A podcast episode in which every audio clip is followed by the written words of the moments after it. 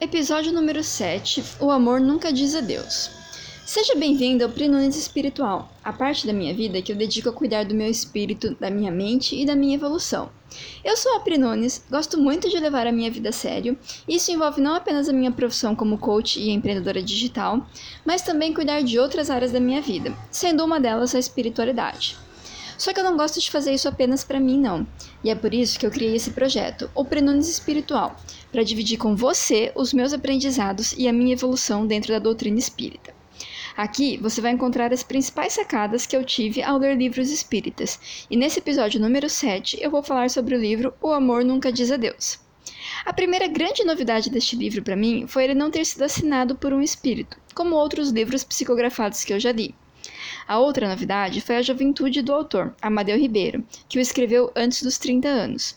Achei nesse livro uma leitura muito agradável e fácil, um romance bem escrito e que me divertiu por algumas noites de leitura. Meu objetivo aqui não é fazer um resumo completo do livro, porque isso você encontra fácil na internet.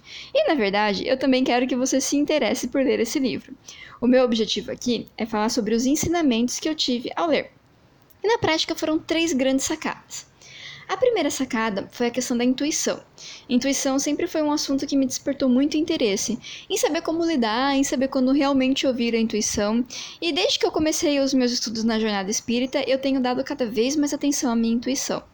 Na narrativa, o Yuri larga sua noiva logo no início da narrativa para ficar com a Natália, e assim eles configuram o romance principal do livro. Essa atitude dele, poucas horas depois de ter conhecido a Natália, foi pura intuição, e eu achei essa sacada bem legal. Foi uma intuição que mudou totalmente a vida dele, e ele se deixou ouvir, mesmo com todos os desafios que teve da ex-noiva querendo romper esse relacionamento.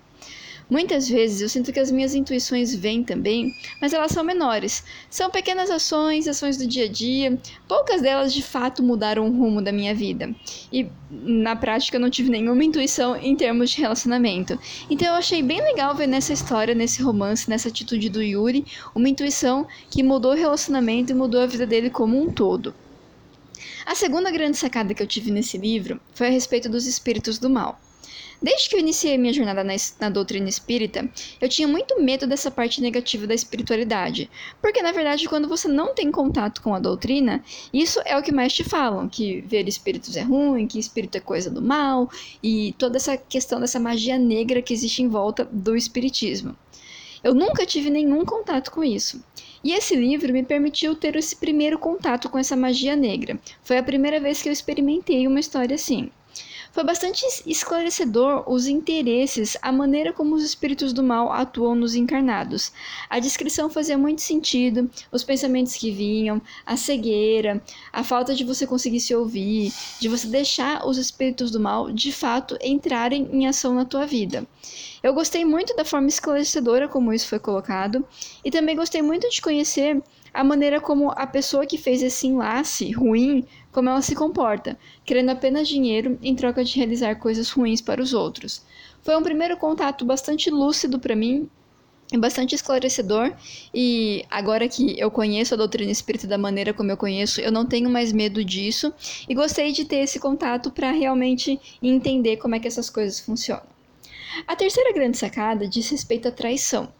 Então, um dos romances secundários do livro está re re relacionado à traição, não só dessa vida, mas também de vidas passadas. Eu achei bem interessante a maneira como o estudo foi colocado, pois uma coisa é o ato de trair em si, outra é o sentimento vinculado a ele.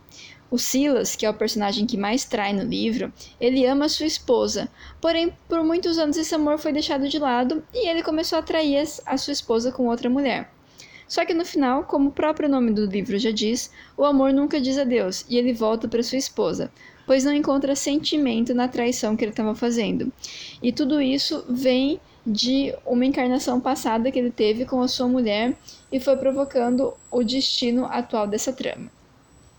Bem, essas foram algumas das sacadas que eu tive de um romance que me fez mergulhar numa deliciosa história.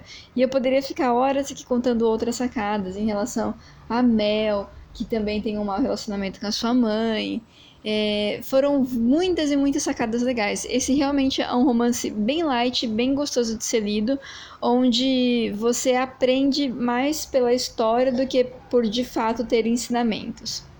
Bom, eu espero que os meus aprendizados possam ser úteis para você também.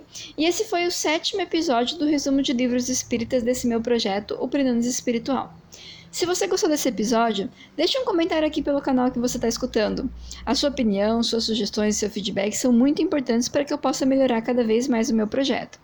E se você quiser ouvir os outros episódios que já foram gravados, visite o prenunes.com.br e tenha acesso a todos eles. Eu desejo que você tenha um dia iluminado e com muita evolução. Bora levar a sua vida a sério também?